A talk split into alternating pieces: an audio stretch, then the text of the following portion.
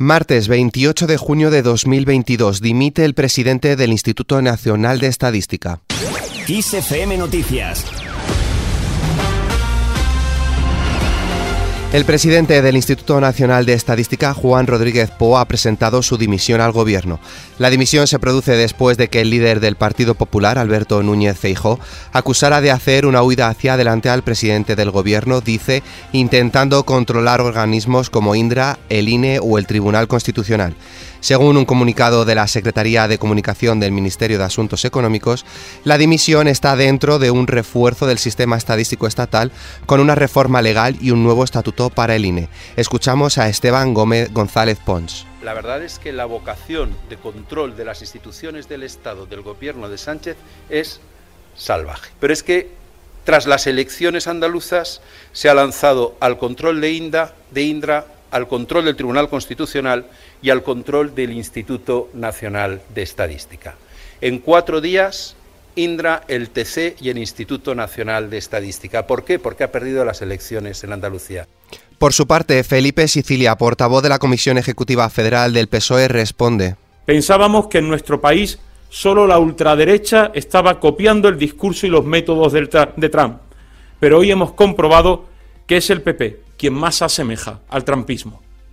Tras una falsa moderación y una supuesta defensa de los intereses de nuestro país, lo que en realidad esconde el Partido Popular es un ataque a las instituciones y a organismos esenciales para el buen funcionamiento de nuestra democracia. El gobierno mantiene su respaldo a la actuación de Marruecos en el asalto a la valla de Melilla del pasado viernes. Mientras tanto, no cesan las peticiones de investigación, entre ellas la de Unidas Podemos, para aclarar lo sucedido y desde Moncloa siguen responsabilizando de ello a las mafias. El jefe del Ejecutivo, Pedro Sánchez, elogió el mismo viernes la colaboración marroquí y la actuación de su gendarmería para intentar evitar el asalto.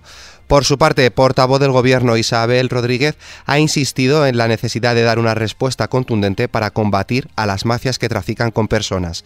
A todo esto, Alberto Núñez Fijó responde. El cambio de viraje con respecto a Marruecos y Argelia está provocando que, lejos de aplacarse la situación en nuestras fronteras de Ceuta y Melilla, se encuentre en una situación límite, con una tragedia humanitaria que no puede ni debe repetirse.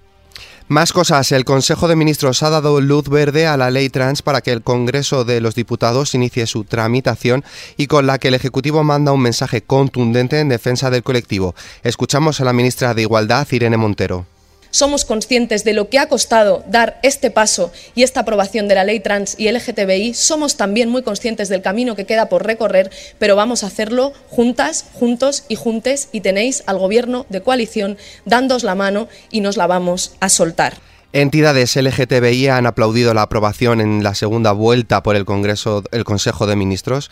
La ley, entre otras cosas, reconoce el derecho al cambio de sexo en el registro sin informe médico ni psicológico, a partir de los 12 años y con determinadas condiciones desde los 16 de forma autónoma. También prohíbe las terapias de conversión y garantiza a las lesbianas, bisexuales y trans con capacidad de gestar de acceso a las técnicas de reproducción asistida. En primer lugar, reconocemos el derecho a la libre determinación de la identidad de género. Despatologizamos las realidades trans. El Estado, por tanto, les reconoce a las personas trans su derecho a ser quienes son sin que medien testigos, sin que medie la obligación de hormonación durante dos años para ser reconocidos, reconocidas, reconocidas por parte del Estado y también sin ningún informe médico que tenga que decir que son personas enfermas. Madrid continúa en fase crítica en materia de seguridad debido a la cumbre de la OTAN que se celebrará el miércoles 29 y el jueves 30 con la asistencia de 40 líderes internacionales y 5.000 asistentes. Por este motivo se ha pedido a la ciudadanía que reduzca al máximo sus desplazamientos. Le recordamos las entradas y salidas a Madrid por la A2, la M11 y la M40 en el tramo comprendido entre estas dos vías registrarán cortes de tráfico especialmente a primeras horas de la mañana y de la tarde. El rey y el jefe del gobierno tienen prevista una reunión con el presidente de Estados Unidos la víspera del inicio de la cumbre de la OTAN, que estará marcada por la guerra en Ucrania y que va a aprobar las prioridades de la alianza para los próximos años. Joe Biden y el resto de líderes de las 40 delegaciones asistentes a la cumbre y a los actos organizados en su contexto irán llegando a Madrid a lo largo de la jornada y tendrán una primera cita conjunta en la cena que les ofrecerá Felipe VI en el Palacio Real. Por su parte, Pedro Sánchez mantendrá reuniones bilaterales con el presidente de Estados Unidos y los primeros ministros de Australia, Nueva Zelanda e Islandia. En el panorama internacional, al menos 59 heridos y 16 personas han muerto al impactar un misil ruso en un centro comercial en el centro del país, según autoridades locales. Los equipos de rescate continúan apagando el fuego y buscando posibles víctimas entre los escombros. El presidente ucraniano recuerda que en interior del centro comercial se encontraban más de mil personas. También asegura que el edificio no planteaba peligro para el ejército ruso ni tenía, dice, ningún valor estratégico. Asesinato del líder ambiental en Colombia. Unos desconocidos han asesinado al líder ambiental Juan David Ochoa, quien formaba parte de la coalición izquierdista Pacto Histórico. Ochoa, que participó en la campaña del presidente electo de Colombia, Gustavo Petro, fue tiroteado en un ataque en el que también resultaron heridos su padre y su pareja.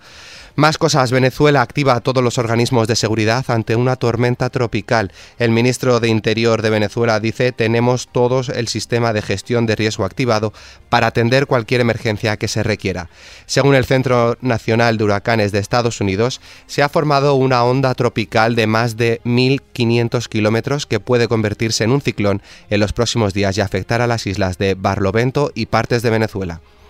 En cuanto a la bolsa, el IBEX 35 inicia la semana con una leve subida de tres décimas, con las que alcanza los 8.270 puntos. La farmacéutica Grifols termina en lo más alto tras sumar un 3,37%, seguido de Farmamar y Acerol Mittal, ambas por debajo de los tres puntos porcentuales. En el lado contrario, cierra tabla Melia Hotels con 3,08% en negativo, seguida de Sabadell y Ferrovial. El euro se cambia por un dólar con 6 centavos. Y terminamos con el tiempo para mañana intervalos de nubes en Galicia y área cantábrica con probabilidad de precipitaciones débiles. Nubosidad de evolución en áreas montañosas del tercio este peninsular y Mallorca. En el norte de Canarias habrá cielos nubosos y probables precipitaciones débiles. Las temperaturas máximas tendrán un ascenso en la mayor parte de la península, aunque bajarán en zonas del litoral andaluz y de Murcia, de forma más notable en el litoral de Málaga. Las mínimas bajarán en el nordeste de la península y subirán en el cuadrante suroeste. Con esta noticia nos despedimos por hoy. La información continúa puntual en los boletines de XFM y como siempre ampliada aquí en nuestro podcast XFM Noticias. Con Susana León en la realización, un saludo de Álvaro Serrano. Feliz martes.